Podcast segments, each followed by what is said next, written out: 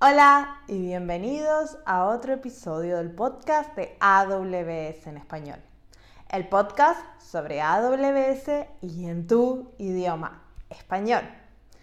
En este episodio vamos a estar hablando de estrategias de migración hacia la nube. Es un episodio donde vamos a enfocarnos muchos en las estrategias de los administradores de sistemas que pueden adoptar para migrar en la nube y un montón de herramientas. Es un episodio muy técnico y muy entretenido. Así que, empecemos.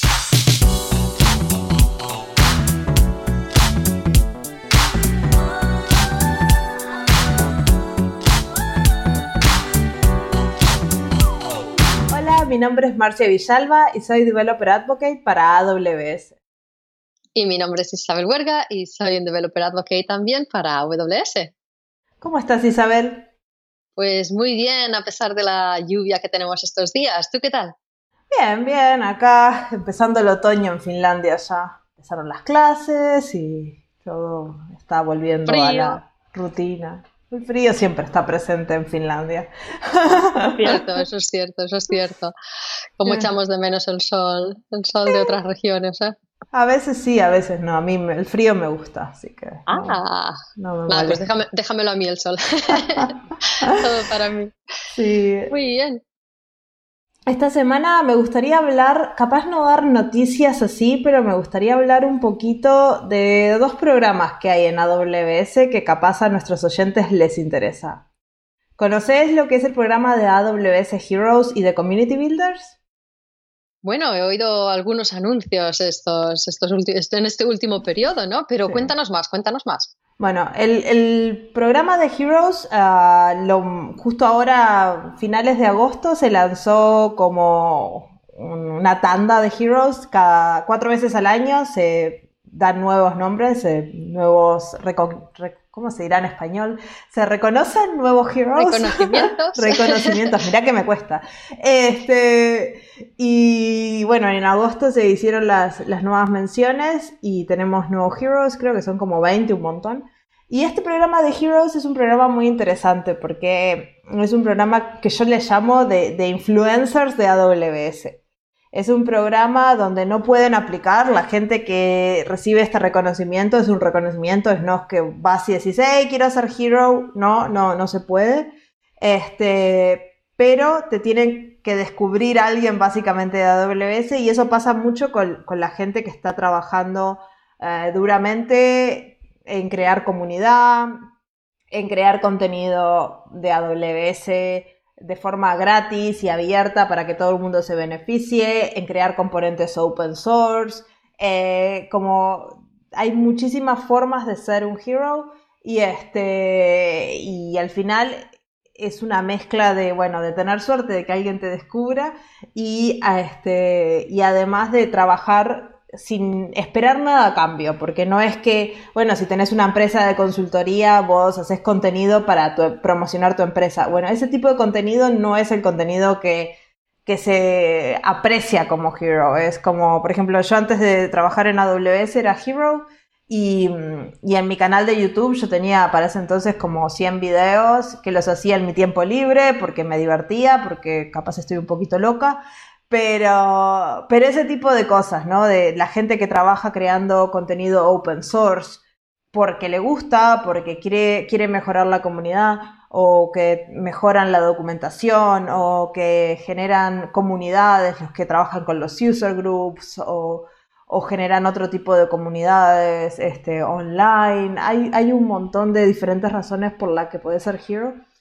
Pero bueno, y es, y es algo que si alguien está construyendo algo o se siente que, que, no lo han descubierto, porque a ver, en el mundo, de, sobre todo en Latinoamérica, no hay capaz mucha presencia de AWS, este, siempre nos pueden dejar un comentario, miren esta persona y nosotros podemos mirar y a ver si, si, si nos parece material de Hero o capaz en el futuro Así que si no se nominan, no, no hay nominaciones, pero si quieren o tienen algún conocido o en su región a alguien que, les gustaría reconocer, déjenos en los comentarios y nosotros las luchamos.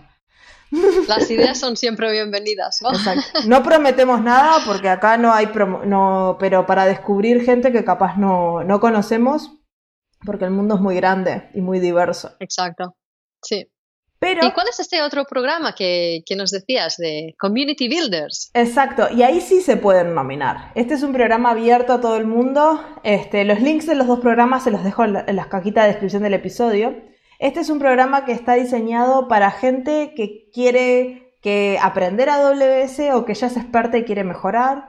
Y es un programa que dura un año. Entonces vos te, te registrás y eso te va a dar acceso a hablar, a tener diferentes llamadas con los equipos de, que crean los servicios, porque vas a tener que decir qué temas te interesan, te vas a tener acceso a algún tipo de mentoría de AWS, vas a tener acceso a diferentes créditos para que puedas hacer experimentos sin que te cueste nada en tu cuenta de AWS. Y es un programa que dura un año y está bueno también porque te van a ayudar a crecer y si tenés potencial de poder ser un giro es un buen lugar para que te descubran, ¿no? Porque, bueno, la lista va a estar disponible, va a estar cercana a los, a los equipos de los servicios, que, bueno, que son los que generalmente terminan descubriendo a, a los heroes. Así que si están interesados en aprender más de AWS o involucrarse más con AWS, les recomiendo que chequen esto de Community Builders. Súper interesante, sí, está muy bien esto, ¿eh?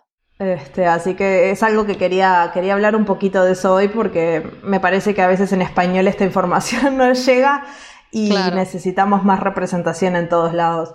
Heroes tenemos, cuatro. Te iba a preguntar, tenemos, tenemos algunos, ¿no? Eh, ¿Hispanohablantes? Al menos que, que, yo he encontrado en la lista, capaz hay algún otro hispanohablante, pero con el nombre no me lo dice que es hispanohablante y no, y no te puedo decir, pero al menos estos cuatro yo los conozco y, este, y sé que son hispanohablantes. Tenemos a Fernando Honing, que es argentino, que vive en Inglaterra, a Gabriel Ramírez, que es mexicano, Manrique López y Álvaro Hernández, que están en España. Este, y estaría genial tener más heroes hispanohablantes, así que... Sí, sí, sí, sí, así que sí, mandar ideas, no se puede nominar, pero, pero las ideas sí que son siempre bienvenidas. Exacto, y aparte es un tema de descubrir, hay mucha gente que como está haciendo cosas en otro idioma, no nos llegan. Por ejemplo, hoy me mandaron el contacto de un chico que hace contenido en ruso, y yo ruso no sé, entonces se lo pasé a otro colega, le digo, mira esto, porque mira este hombre qué cantidad de contenido tiene en, ruso, este, fíjate qué haces con él. Porque, porque pasa mucho, el mundo es muy diverso y no todo el mundo tiene que preparar el contenido en las mismas plataformas de la misma forma y todo tiene que ser... No, entonces... además eso, eso es otra cosa que me haces pensar, que igual pues miramos los típicos canales, ¿no? Miramos que si ah. Twitter, que si YouTube, que si GitHub, que, que es donde está, pero igual hay otros canales que igual no, no, estamos mirando, pero hay alguien ahí contribuyendo activamente y, nadie se ha dado cuenta todavía, ¿no? Así que es útil, es útil ahí resaltarlo, hacerlo notar. Exacto, entonces por eso también quería, quería hacer esta mención en el episodio, porque en este episodio no voy a hablar hoy, entonces yo tenía que hablar un poquito. no, sí que vas a hablar, sí que vas a hablar. ¿De qué vamos a hablar hoy, Isa? vamos a hablar de migraciones, o como digo yo, de mover cosas de aquí para allá, básicamente. Eh, pero sí, sí, que, es un tema que a mí me gusta mucho, un poco porque vengo, porque vengo yo de ahí, ¿no? Vengo de, cuando hacía de sysadmin eh, y cuando yo también tuve mi, mi, viaje personal de, viaje a la nube, como se llama, eh, pero también pues he ayudado a muchísimos, a muchísimos clientes, ¿no? En, este tipo de, de situaciones y, y, pues un poco lo que quería es compartir pues todas esas herramientas y cuáles son, y si estás ahí pensando, uy, tengo que migrar X, que sea lo que sea, ¿eh? que migraciones, como digo yo, es mover cosas, puede ser de todo, eh, pues al menos para dar un poco de, de consejos, ¿no? De cómo, cómo empezar, cómo plantearte.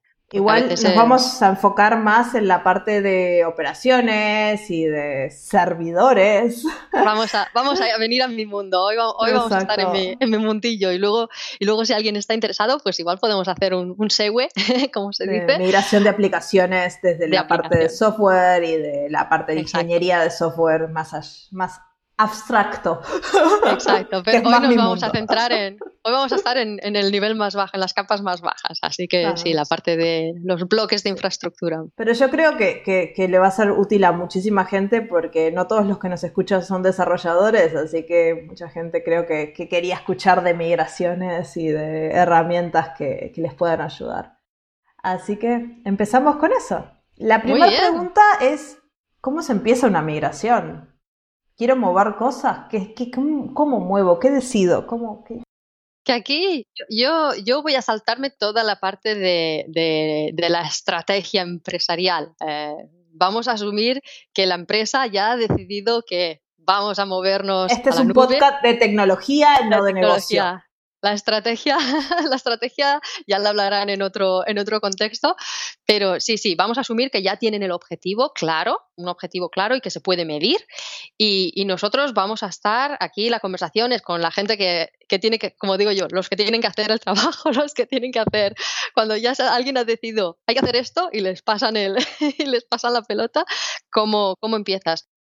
La primera parte, nosotros tenemos un. AWS tiene, tiene, tiene bastante documentación en cuanto a cómo eh, afrontar una migración de, más pequeñas a más grandes y súper complejas. Y normalmente hay varias fases. Eh, yo lo que me voy a centrar pues es, es eso, en cómo afrontar la parte de cuando ya tienes que migrar o mover cosas. Y en ese sentido utilizamos lo que se llaman eh, la, ¿cómo se dice? La estrategia, estrategia, lo de las seis R's, vamos, eh, que es básicamente mirar. No es reutilizar, reciclar y no, reusar como la de la basura. Todas, R's, todas las R's que se te ocurran, exacto que básicamente es mirar pues cada uno de estos ambientes que tienes o cada uno de estos pues workloads que tienes eh, y decidir qué vas a hacer con ellos. Porque una de las cosas que muy a menudo decimos es cuando tienes que hacer una migración no intenta hacer ahí en plan vamos a moverlo todo todo a la vez intenta eh, empezar poco a poco. Elige uno o, dos y, y coge experiencia eso te va a dar experiencia. Sobre todo si es la primera vez que vas a utilizar AWS o el cloud. Eh, ya es, un proyecto complejo, así que eh, suele ser muy útil empezar con uno o dos. Como... No muevas tu servicio más crítico, vamos a empezar por ese. Exacto, no la base de datos de producción igual, vamos a elegir otra cosa, algo que te vaya a dar valor, eh, que te vaya a poder ayudar a demostrar que todos los beneficios de mover al cloud, pero que a la vez que no sea ahí el riesgo más alto, que no, sea, no empieces con la base de datos de producción o con la aplicación más crítica que, es que están utilizando tus clientes, ¿no? Em, así que elige algo que sea eso, que te dé valor pero que no sea crítico. Y empieza con uno o con dos y eso te va a permitir coger experiencia, pues coger familiaridad con las herramientas de migración, entender una vez que está en AWS, pues todos los nuevos mecanismos, porque la seguridad, tus equipos de seguridad se van a tener que adaptar a este nuevo mundo, tu equipo de operaciones se va a tener que adaptar.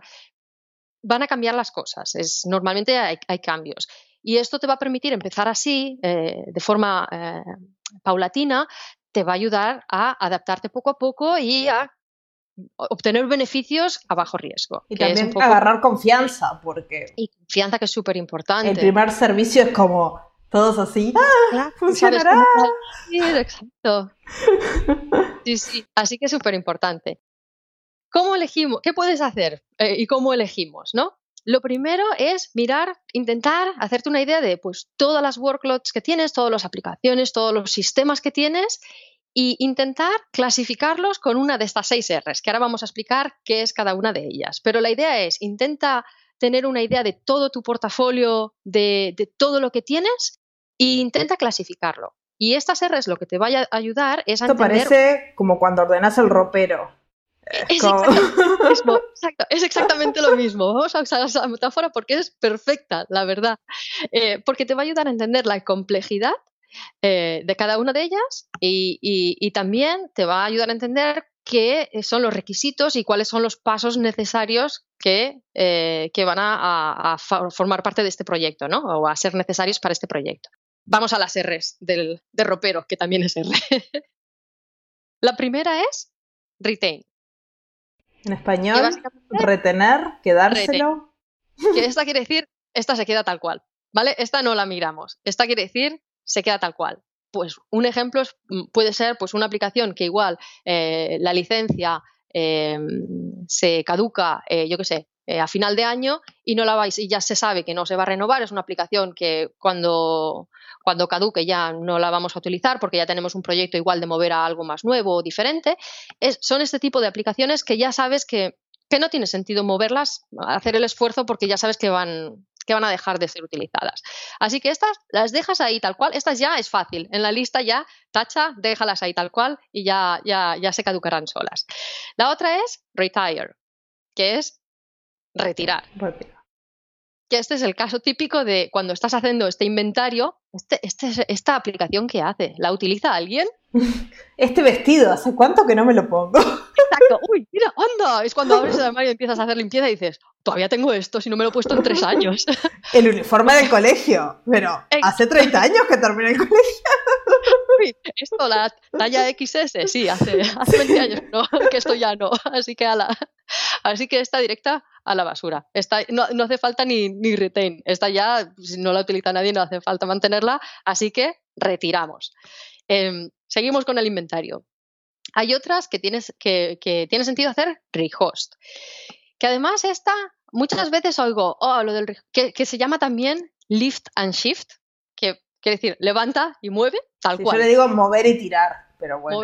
exacto, tal cual está, esta la cogemos así, tal cual está, sin hacerle ningún cambio, pum, la pasamos al cloud así que muchas veces oigo, ah, pero no tiene sentido porque no te beneficias de, no, realmente no te beneficias del cloud cuando haces esto. Y es verdad, pero este tipo de estrategia lo que te permite es eh, coger, sobre todo si eres nuevo con AWS o con el cloud, te va, o con la nube, te va a permitir coger familiaridad con la tecnología del cloud sin necesidad de hacer cambios a algo que ya conoces. Y a veces también te permite hacer patrones, sobre todo desde el punto de vista de aplicación. Si vos haces primero un lift and shift, por ejemplo, tenés una aplicación on-premise, haces una, lo moves a una máquina virtual en, en, en, AWS y después puedes hacer el patrón de estrangulamiento y empezar a sacar pedacitos, pero es mucho más fácil y eso viene en la última R este, y en otro episodio totalmente diferente, pero te ayuda a haber hecho el primer paso de haberlo movido ahí, porque si no, hacer un patrón de estrangulamiento es súper difícil porque tenés que tener un load balancer un, que está en premise y en la nube y te vuelves loco. Mucho, más, mucho más complicado. Sí, sí, así que desde luego es mucho más fácil moverlo tal cual en la nube y cuando está en la nube ahí ves. ya puedes hacer segunda fase, ya puedes, no, quiere decir que ah, ya lo he movido y se queda así, no, ya lo, volveremos a, mirar, pero en otra fase. Pero yo creo que es una em, estrategia muy común el mover todo lo que se pueda primero y después que estamos en la nube empezamos a hacer una adopción de la nube más nativa este, desde la nube. ¿No? Sí, sí, yo, yo lo que quería es romper una lanza a favor porque oigo muchas a menudo oigo lo de, oh, lift and shift, uh, así no, no te beneficias. No, no, no, no, es, es, es, muy, es una estrategia muy inteligente de separar en fases en lugar de intentar hacerlo todo a la vez, que eso es, significa más riesgo al final, intentar hacer muchas cosas a la vez. Así que seguimos, más cosas, más estrategias, seguimos categorizando. Hay algunas que la otra R es replatform, eh, que en algunos casos puede tener sentido hacerlo durante la fase de migración y replatform lo que quiere decir es cambiar la plataforma. Esto puede ser, por ejemplo, em, que decides que tienes unas cargas de Windows y pues mira, puede ser un buen momento, pues ya que las movemos, cambiamos el sistema operativo. O por ejemplo, una más sencilla, si tienes Red Hat, por ejemplo, vamos a ponerlo en Amazon Linux que es Linux, eh, compatible, igual la aplicación es compatible y tal, y nos ahorramos la licencia, además del beneficio de moverlo al cloud. Em, otro puede ser, otro tipo de, estrategia de replatform puede ser, pues yo que sé, que tienes una, base de datos SQL Server, pues la mueves a RDS eh, para SQL en lugar de a EC2, con lo cual también te beneficias no solo de lo del cloud, pero también de un sistema gestionado por AWS como RDS. Em, Así que en este caso no es exacta. Lift and shift, por ejemplo, para SQL sería lo muevo a EC2, que es de servidor a servidor virtual, ¿no? Eh, tal cual. Eh, replatform sería de mi servidor virtual, tengo mi SQL Server, lo paso a RDS. en algunos casos, claro, esto tiene sentido. Y ya vamos a ver luego las herramientas. Pero más que nada ahora todavía estamos en la primera fase, vamos a categorizar todo. Exacto. La siguiente R, que es eh, repurchase que es eh, básicamente eh, drop and shop, que se llama. Que Anda y comprarlo. ¿Para hacerlo uno? Lo que tienes y cómpralo con una, en una nueva forma, digamos, ¿no? Que esto, por ejemplo, em, se utiliza mucho con aplicaciones, que igual tienes la aplicación en on-premise, Salesforce es, un ejemplo, em, o Drupal, y, y en lugar de mover tu instalación, lo que haces es esa la decomisionas y la compras en formato eh, en formato SaaS o con el modelo SaaS. Vas al marketplace y te compras ahí tus instancias, eh, te compras tu, tu, ambiente Salesforce ahí o, lo que necesites. Y gestionado por otra persona, vos solo lo, consumís, consumís lo que necesitas. Exacto, que en, ese sentido ya no te tienes que hacer cargo de la infraestructura. Así que estás migrando lo que es tu contenido, pero no estás migrando la parte de infraestructura. Em, y como veis, nos estamos cada vez yendo a un nivel de complejidad. Cada, R eh, significa que aumenta el nivel de complejidad, ¿no? Hemos empezado con, con, borra o déjalo tal cual, súper fácil, ¿no? Tacha de la lista ya, hecho. Em, hemos hablado del, del rehost, que es tal cual está, así que sin cambios de configuración. Hemos hablado del replatform, que es, bueno, un cambios pequeños. Em, el repurchase, que es, bueno, hay que mirar y hay que hacer luego la, migración de los datos y tal. Y el último de todos, que es el que más complejidad requiere, que es el refactor, que este es el mundo de Marcia, que digo yo. Claro, y ahí es cuando básicamente empezás a tomar todos los beneficios de la nube de forma a tope, como diría yo, irte a serverless, pasás de tener, bueno, un una aplicación hosteada en tus centros de datos a pasar a tener capaz una aplicación con servicios gestionados por AWS totalmente serverless. Pero de ahí, ahí hay un camino muy largo que hay que caminarlo y no es que se pasa fase 1, fase 2, ya está, ya estamos serverless, somos todos felices. Generalmente, como vos decías, tenés que ir por diferentes fases y capaz haces, bueno, primero un lift and shift, después empezamos a migrar de a poquito y es otra migración que capaz si les interesa nos dicen en los comentarios si quieren hacer un episodio entero en refactorear aplicaciones a microservicios o serverless y ahí hablamos de, eso luego. Que también es todo un mundo de diferente. Otra hora, otra hora de charla. Exacto.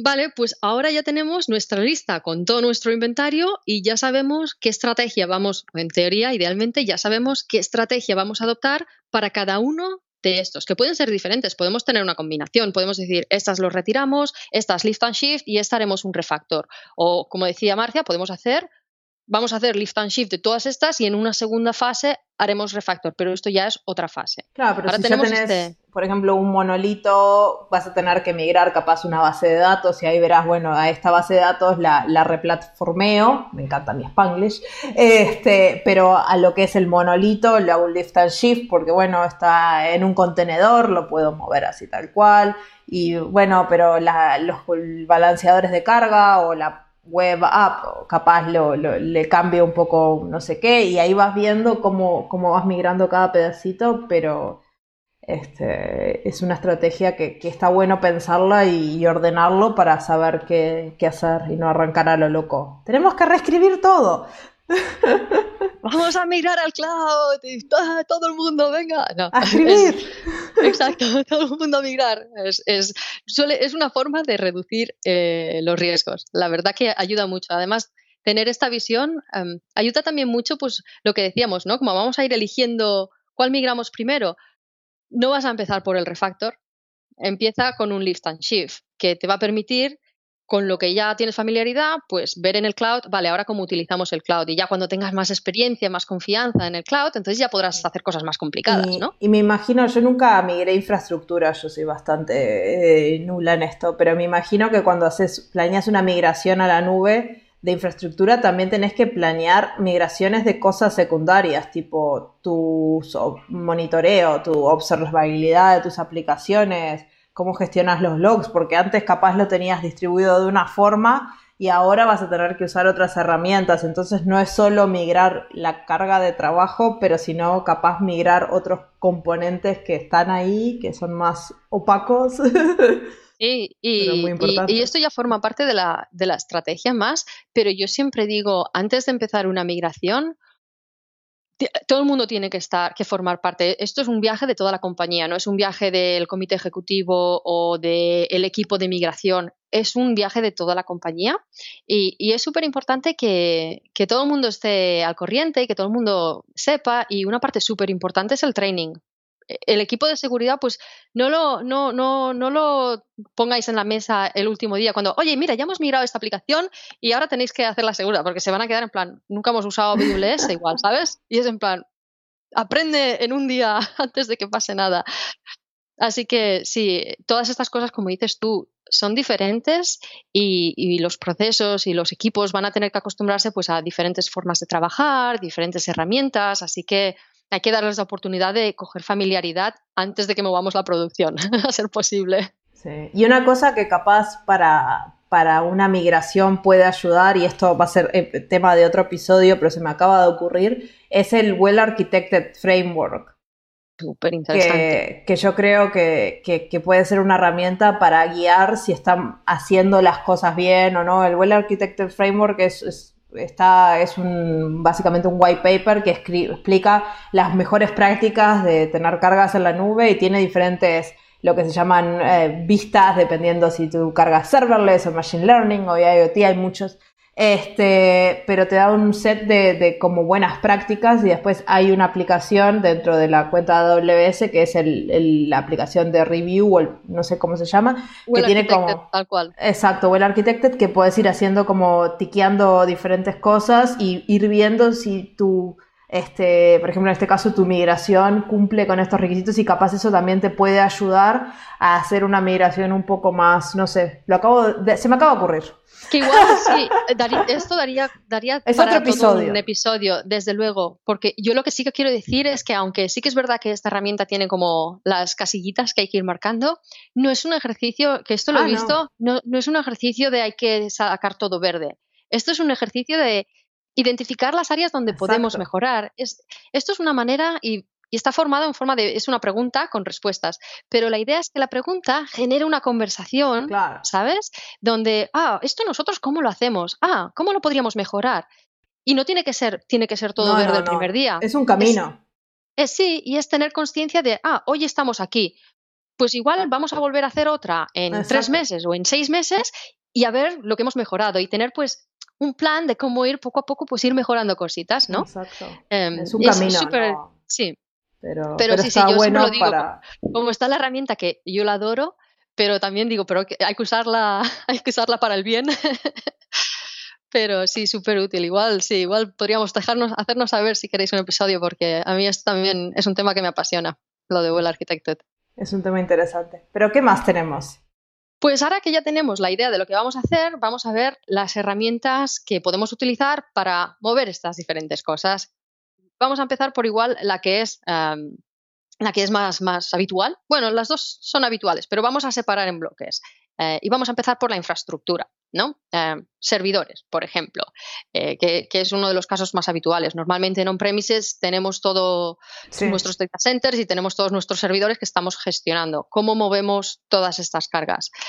Aquí depende un poco de desde dónde movemos y cómo queremos mover. Y esto sobre todo para la gente de sysadmin. Yo me imagino que aquí abrirán conversaciones de eh, cuál es el tiempo de em, disrupción que nos podemos permitir, eh, la planificación, eh, qué tipo de requisitos tiene cada una de estas herramientas. Así que lo que vamos a hacer es vamos a, no vamos a entrar en detalle porque no podemos discutir cada escenario posible e imaginable, pero sí que vamos a, intentar daros un poco de guía de cuándo utilizar qué. La más sencilla, ah, ah, yo creo que, que es la de VMware Cloud, eh, si tienes un ambiente vSphere, que es el hypervisor de, VMware, em, AWS eh, proporciona el VMware Cloud o AWS, que básicamente significa que puedes tener tu ambiente vSphere en, en, un ambiente físico de AWS. Así que en realidad es muy sencillo porque es todas las herramientas con las que ya trabajas, es todo exactamente a nivel eh, VMware es lo mismo, con lo que ya tienes familiaridad, pero en AWS. Es un poco híbrido en el sentido de que no es es, un single tenant, es un ambiente single tenant porque tienes ahí tu ambiente vSphere que es, em, que es tuyo. Es como tener tu, tu, tu, tu, ambiente vSphere, pero en AWS. La otra opción es mover servidores virtuales, con lo cual esto ya es un modelo más cercano a lo que es el, cloud nativo, vamos a llamarlo. Em, y las opciones, hay dos opciones. Hay eh, Server Migration Service o AWS SMS, que a mí me suena, siempre que digo SMS, me suena lo del... Mensajito de texto. Al mensajito de texto, exacto, pero es Server Migration Service. Y el otro eh, servicio es Cloud Endure, que eh, probablemente si lo habéis visto veréis que, es un servicio que hemos adquirido recientemente y por tanto eh, toda la parte de, ¿cómo se dice?, de visual, de consola, la consola es diferente, así que, pero es también un servicio AWS. Em, ¿Cuál es la diferencia? A ver, yo lo que digo eh, es la diferencia fundamental sobre, para la parte de sysadmin, que probablemente es más interesante, es SMS es sin agente, ¿Qué significa que es sin agente para dummies? Significa que no necesitas instalar un agente en los, en los servidores, es lo que se dice agentless, que prácticamente tú utilizas el servicio y el servicio se conecta a tu hypervisor, y ahora hablaremos, esta es la otra diferencia, y hace la migración de los servidores virtuales. Ah, no tienes que loguearte ni usar. Bueno, utilizas el servicio, pero no tienes que instalar cosas. Que esto normalmente es súper importante para los sysadmin porque aquí ya entramos en una conversación de necesitar privilegios de administrador para instalar. Es como cuando arrancas una instancia de S2 que lo puedes hacer con, sin entrar a la instancia, que viene con todo. Exacto. Aquí ya tienes que tener en consideración, bueno, hay que instalar el agente. Entonces, esto por eso siempre yo lo resalto, de, porque esta es una diferencia, yo creo, interesante entre estos dos productos. La otra diferencia es que, obviamente, debido a esto, SMS eh, funciona para, por ejemplo, ambientes como si tienes tu ambiente eh, virtual, que ya puede ser eh, vSphere o Hyper-V de Microsoft, y también para si quieres mover cargas, o sea, esto es de on-premise, o si quieres mover cargas de cloud en Azure. Así que si es vSphere o Hyper-V on-premise, y esto incluye, por cierto, si utilizas el eh, SCVMM de Microsoft, o también la otra opción, si tienes eh, tu ambiente Azure en el cloud, puedes migrar todos estos eh, servidores virtuales utilizando SMS. Así que, por ejemplo, una de las cosas que SMS no hace, por esto de ser agentless, es servidores on-premise que no están en un ambiente virtualizado. Claro. Así que estos son, vamos a hacer un poco distinciones. Cloud Endure, como es con agente, soporta básicamente todo. claro. Cuando, allí donde está la gente, lo haces. Así que más allá de ambientes virtuales y ambientes de, cloud, también eh, es útil para servidores físicos que no están, que no están virtualizados. O igual que no, también ambientes virtuales, por ejemplo, eh, más allá de vSphere o Hyper-V. Yo, por ejemplo, antes, hace, unos años, trabajaba mucho con Xen, eh, que ahora no sé, no sé, no se habla tanto, no sé qué le ha pasado al proyecto, la verdad. Pero bueno, pero a mí me gustaba, es un hypervisor que me gustaba mucho. Em, la cosa que sí que quería mencionar eh, es que Cloud Endure es gratuito 90 eh, días. Que 90 días puede ser muchísimo, pero a veces si tienes Claro, si tienes un proyecto de migración un poco complejo o a veces que se nos pasan las cosas, ¿sabes? Porque es, tú creas la cuenta, empiezas la migración y 90 días se te pasan a veces que no te das cuenta, ¿no? igual hay un retraso en el proyecto, lo que sea, pum. O empieza Navidad o las vacaciones de verano. Exacto. Habría que hablar por qué empezamos un proyecto de migración en Navidad, pero, pero sí, sí, pero que puede pasar. Eh, lo que sí que se puede hacer, que es el, un poco, lo llamo truco, pero bueno, que es que es, está, está, documentado y todo, eh, es reinstalar el agente con una nueva cuenta. Y esto os da otros 90 días. Así que es, es 90 días, hay este límite de 90 días, pero bueno, que, que, no es, no se acaba el mundo en plan, ya está, ya no sé, no, puede, no se puede acabar la migración, se queda todo ahí a mitad o no sé.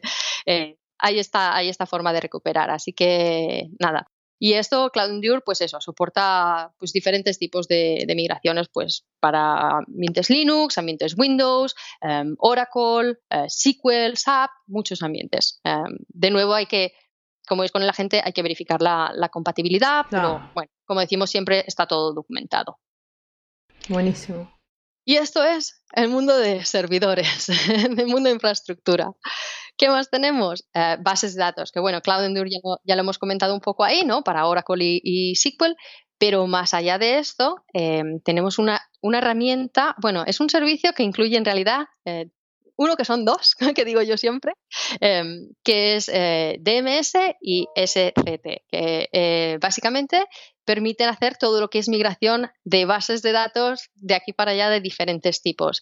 Y aquí sí, la lista de orígenes y destinaciones son es larguísima.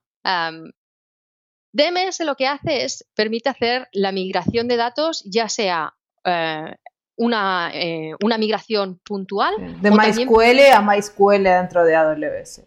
Permite una cantidad de, combinaciones también de Oracle a Redshift. Ah, puedes hacer como cosas heterogéneas. Sí, sí, por eso digo, la lista de orígenes y destinos es, hace migraciones homogéneas, lo que dices, SQL a SQL o Oracle a RDS Oracle o heterogéneas, Oracle a Redshift. Sí, ahora vi también que agregaron, una de las noticias que agregaron soporte para MongoDB o cosas por el estilo, capaz soporta, puedes transformar de Mongo a Dynamo. Exacto, sí, sí, exacto.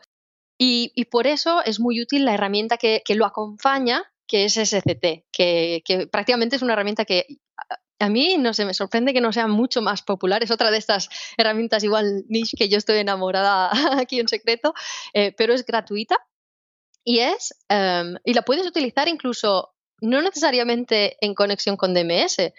SCT lo que te hace es, eh, es Schema Conversion Tool y lo que te hace es un análisis de tu origen y un análisis de la destinación y te dice, vale, pues de este origen a esta destinación, todos estos componentes, em, para migrarlos, pues hay que hacer o son incompatibles, te resalta si hay algunos incompatibles, o te dice estos componentes para poder migrarlos necesitan cambios, incluso a menudo te dice cuáles son los cambios necesarios para, para que pueda hacerlo eh, la herramienta automáticamente. Yo siempre recomiendo, delante de una migración, haz ya, ¿sabes? Ejecuta la herramienta ni que sea solo para obtener este report de cuánto de, complicado, de complicado va a ser. Porque a veces es súper fácil, te lo hace todo automático, o a veces te dicen, uy, estos dos son incompatibles. Y eso es bueno saberlo antes de planear aquí todo el proyecto. Así que, ni que sea solo por el report, yo siempre recomiendo eh, utilizar el Schema Conversion Tool, ni que sea solo por este report. Eh, pero además, estas herramientas lo que te hacen es automatizar pues todo esto, ¿no? Muchas veces, muchos de estos, si lo puede hacer, cuando SCT te dice todo verde, todo, que todo lo puede hacer, pues te puede hacer la migración y la conversión automáticamente. Sí, sí. Y DMS, además de la migración, lo que decíamos, eh, puntual, también te puede, eh, también soporta migraciones o migraciones o movimiento incremental pues los cambios que, hay en la, en la, base de datos de origen te los puede ir replicando en la base de destinación. Porque a veces. Así puedes mantener los dos, el viejo y el nuevo, y tener capaz. Y va sincronizando. Claro, es que esto, sobre todo para la gente de operaciones, lo que decíamos antes, ¿no? Hay que considerar cómo vas a hacer lo del cutover, de, de eh, cómo vamos a mover de, apuntar aquí a, apuntar allá, ¿no? Es, es, una decisión importante y cuánto tiempo podemos permitirnos. Si te puedes permitir hacerlo por la noche, que tienes horas, perfecto, pero hay muchos casos que igual tienes que planear y tienes que tener una ventana bastante corta. Y lo, que, y lo que decíamos al principio, que a veces tenés diferentes, por ejemplo, sobre todo con las bases de datos, muchos servicios a veces consumen de la misma base de datos y vos vas a ir migrando capaz parte de esos servicios, pero los datos van a estar acá y allá y bueno, y en algún momento vas a tener que pasar toda la, la base de datos, pero capaz no terminaste de pasar todos los servicios, entonces es como, es súper importante eso de poder tener la réplica en los dos lados y... Absolutamente, sí, sí, eh, sí, es súper importante. Así que todas estas consideraciones, eh, pues eh, hay que hacerlas y estas son las herramientas que, pueden ayudar para, este escenario, para la, para la parte de movimiento de bases de datos. No de datos, de los datos en sí, pero eso es otro tema aparte. Esto es otro tema. Estos son movimientos de bases de datos. Que aquí estamos hablando de bases de datos que, como digo, estas bases de datos pueden ser de muchísimos orígenes a muchísimas destinaciones y, pueden ser hacia servicios de on-premises a AWS, pero también las podéis utilizar de AWS a AWS. Por ejemplo, si tienes una, base de datos em, SQL, como decíamos, has hecho el lift and shift y has movido tu SQL a EC2, puedes en una segunda fase utilizar em, DMS y SCT para mover de EC2 tu, tu SQL en EC2 a RDS o a Aurora. Así que también es muy útil no solo para movimientos, para la migración en sí, pero también para esa futura segunda fase de todavía optimización. O incluso, pues eso, si no estás migrando también, pues si quieres hacer ahí mejorar o mover Mover va a mover cosas. De mover cosas. Como digo y ahora otra cosa que hay que mover son los archivos y todos los datos que tenemos guardados en servidores, que pueden ser backups, que pueden ser archivos, diferente tipo, que ocupan mucho, mucho, mucho espacio. Exacto. aquí ya depende del volumen histórico, el volumen ahí de histórico que tengas. Eh, pero sí, yo, yo lo que siempre digo es, esto es una buena oportunidad para hacer la limpieza de domingo, ¿eh? También mover cosas está bien, pero también es una oportunidad de hacer un poco Isabel, la nueva Maricondo. ¿Te da felicidad? Ay, mira, me tendría que hacer eso, Maricondo del, del cloud. pero, pero sí. Y para mover datos, claro, esto ya es un poco diferente. No es lo mismo, porque ya no estamos moviendo aquí un componente de infraestructura, estos son datos. Em, pero que son muy importantes. No los queremos dejar en nuestro centro de datos que lo vamos a cerrar mañana, le vamos a apagar la luz. Nosotros necesitamos todos los backups, todos los cosas para la auditoría, todas esas cosas siguen siendo importantes. Exacto, y perdemos ahí el histórico. Empezamos día uno de nuevo, pero literal. Sí, sí.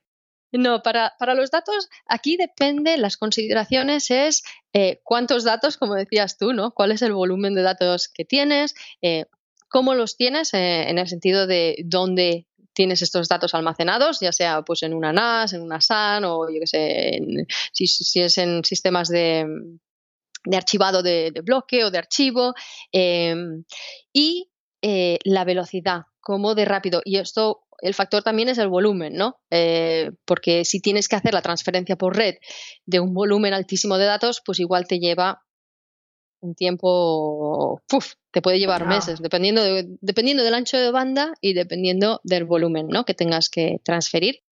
Así que en este caso vamos a separar si es factible hacer el movimiento vía red o si la red, pues no, por lo que sea, por el volumen o por la velocidad que necesitamos, pues no, no es adecuada, también se puede hacer el movimiento de datos con dispositivos físicos que básicamente lo, que quiere decir es que eh, AWS te envía este dispositivo o dispositivo, bueno, o incluso el Snow Mobile, que creo que es un. Mobile es para el hoarder de datos que necesitan. envían ahí el trailer del camión y tú pones los datos y eso va físicamente, eh, se envía por la carretera o por Cuando es más rápido enviar un camión que enviar los datos vía red. Pero es que sí, creo, que había una calculadora eh, en internet que te decía, a partir de, con, este ancho de banda, a partir de este volumen es más rápido enviar físicamente, eh, que, es, que es muy a menudo, la verdad. Y, en ese caso, pues entonces sí, hacemos el envío físico. Vamos a empezar igual por estos, físicamente, que ya que estábamos hablando de estos, hay diferentes tipos de, dispositivos. Eh, hay el pequeñito, que es el Snowcone, que salió, yo creo, bastante recientemente, ¿no? Sí, es de, de mediados del abril, mayo, por ahí. Sí, sí, salió este año, unos meses. O creo que incluso es de cuando arrancamos el podcast, de junio, por ahí. Puede ser. Porque yo creo que fue una de las primeras noticias que dimos. Puede ser, sí, es, sí, puede ser que sea tan reciente. Yo me acuerdo, me acuerdo del, de la, del vídeo que hizo Jeff Barr, que es súper divertido. Ah, es súper, súper divertido. Ahora no, no, no, tengo el link, pero ya igual lo pondremos porque es, es bastante divertido. Y, y, este es básicamente un dispositivo que ah, puede almacenar 8 terabytes. Así que en este caso, también estos dispositivos van más allá. Hoy estamos hablando de migraciones, así que estamos hablando de estos dispositivos en el contexto de mover datos, eh, pero también se pueden utilizar para edge computing. Sí, exacto. Em, pero en este caso, Snowcon, 8 teras. Si hace falta más, em, está Snowball. Yo creo que, Snowball capaz es más. Eh, Snowcon es demasiado capaz chico para migraciones. Yo creo, ¿no? Porque generalmente 8, teras lo puedes mandar por la red.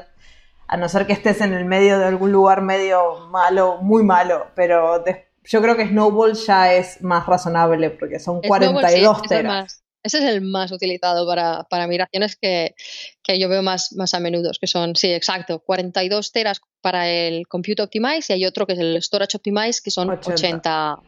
Exacto.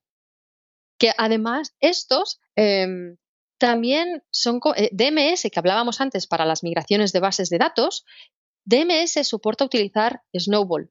Porque puede ser que tengas una base de datos muy grande.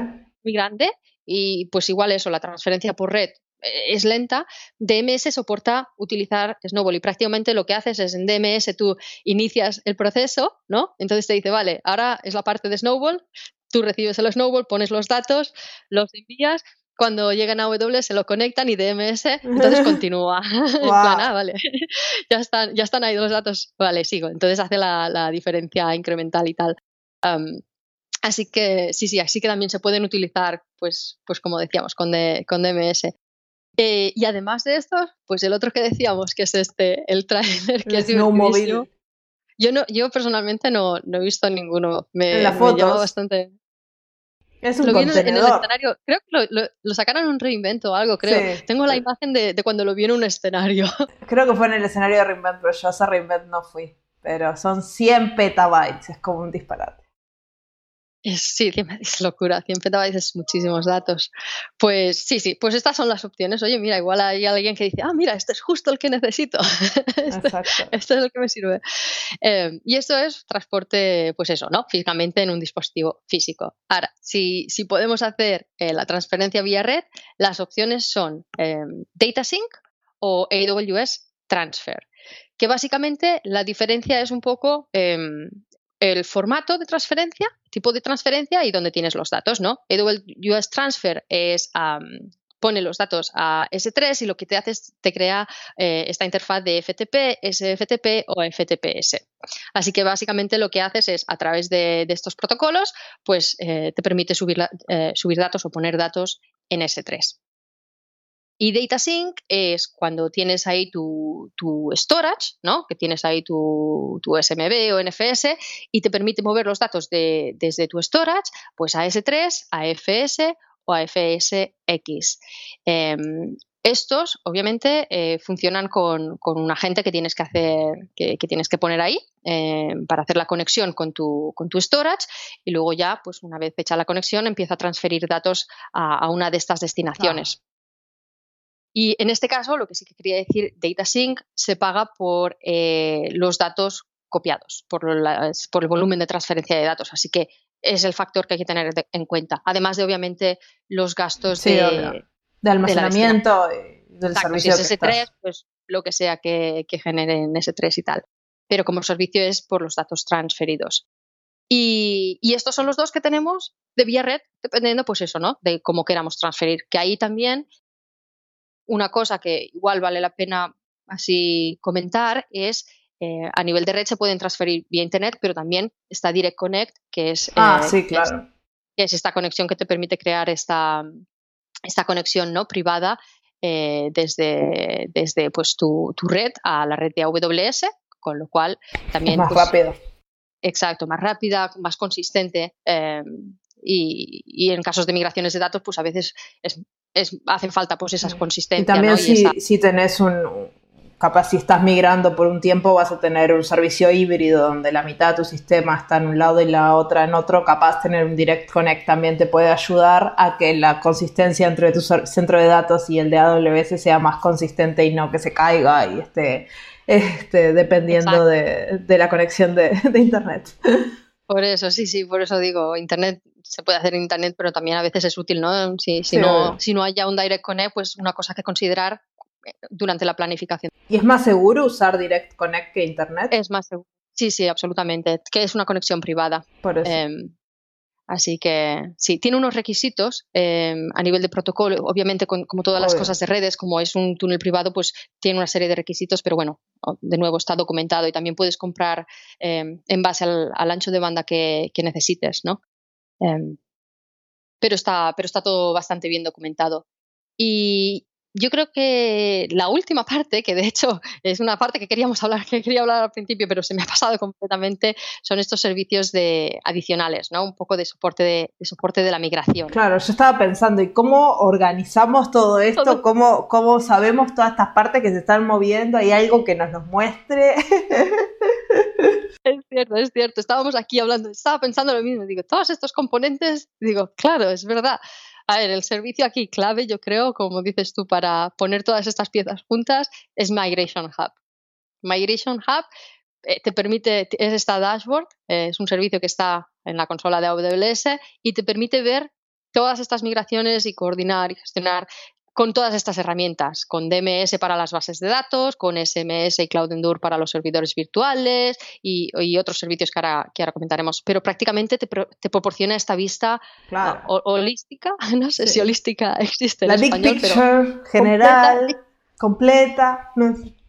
Exacto, esta. Así que súper útil. Yo creo que si vas a empezar cualquier migración, puedes utilizar estos servicios, pero eh, yo recomendaría utilizar Migration Hub, que además es gratuito. Se paga por los servicios que utilices, pero Migration Hub es gratuito. Así que, bueno, yo recomiendo ni que sea para tener esa, esa visión, ¿no?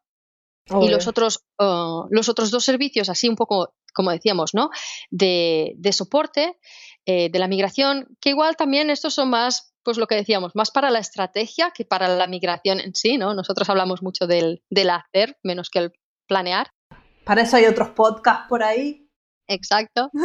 Pero por si a alguien le interesa, hay también servicios que pueden ayudar un poco con esta estrategia. Eh, el primero es Application Discovery Service, que básicamente es el típico servicio que te hace que te hace el scanning de todos los servidores y los procesos que tienes en los servidores y la red y la performance, ¿no?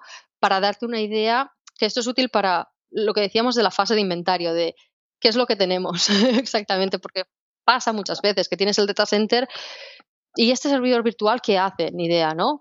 Pues eso te permite, eh, como, como, también te analiza la red y los procesos, te permite entender pues, qué aplicaciones tienen, qué aplicaciones van juntas, que esto también es súper importante, ¿no? De lo que decías tú, no migrar ahí un servidor ahí solo y luego todo el resto de la, todo el resto del backend y todo lo demás se quedan al otro lado, ¿no? Pues para entender también cuáles van con cuáles. Em, así que es muy útil para esto.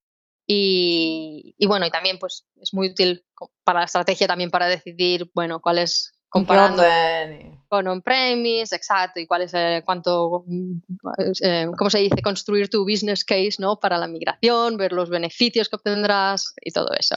Y la otra es em, Migration Evaluator, que esta eh, utiliza la herramienta que anteriormente se llamaba TSO Logic y, y es, es, parecido en el sentido de para construir este, este business case o este proyecto de migración, porque te ayuda a identificar pues cuáles son todos estos recursos y te ayuda a, a generar un plan de, vale, pues esto, esto es cómo tenemos que hacerlo. Y Migration Evaluator, además, eh, está soportado por AWS en el sentido de que te pone en contacto con eh, Program Managers y Solution Architects de AWS, eh, que además estaba, estaba mirando yo el pricing antes, ¿no?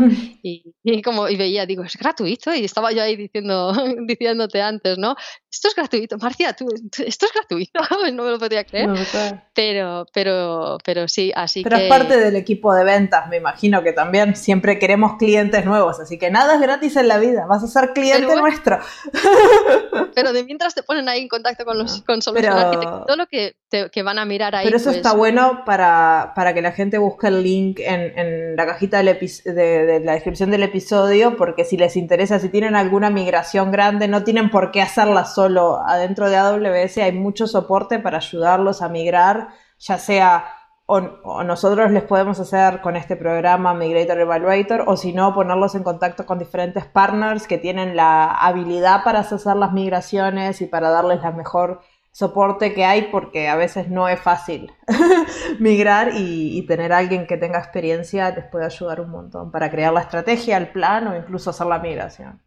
Sí, que esto es súper importante, no solo que, que a mí eso me parece súper importante que a veces nos centramos en cómo se hace la migración, pero planearla y hacer la estrategia y saber cómo vamos a medirla y cuáles son las fases del proyecto. Esto también requiere, eh, requiere un, bueno, es, complejo y, los equipos de AWS llevan haciendo esto pues muchísimo tiempo, han hecho miles ahí de, migraciones, así que tienen muchísima experiencia y, es, útil, ¿no? Que, puedan compartir esta experiencia pues para ayudar a identificar cuál es la mejor estrategia y en base a, tu propio escenario, porque esto es lo interesante, utiliza esta herramienta y en base al resultado eh, el equipo de AWS pues te, ayuda a crear pues la, la mejor estrategia de migración.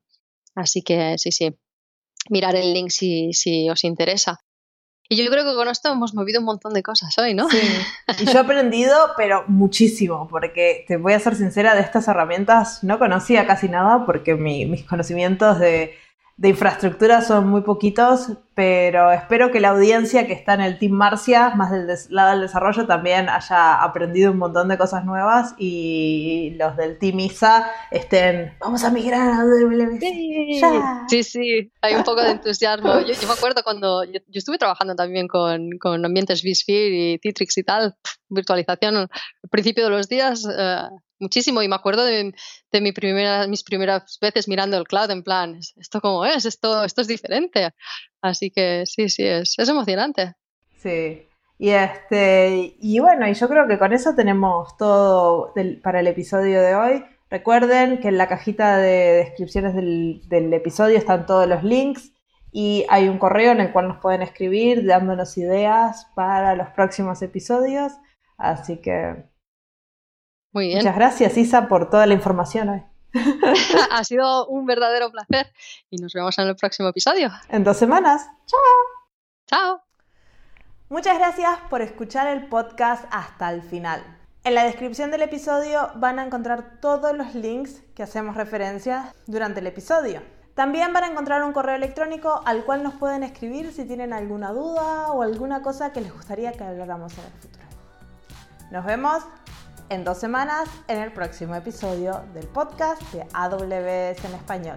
¡Chao, chao!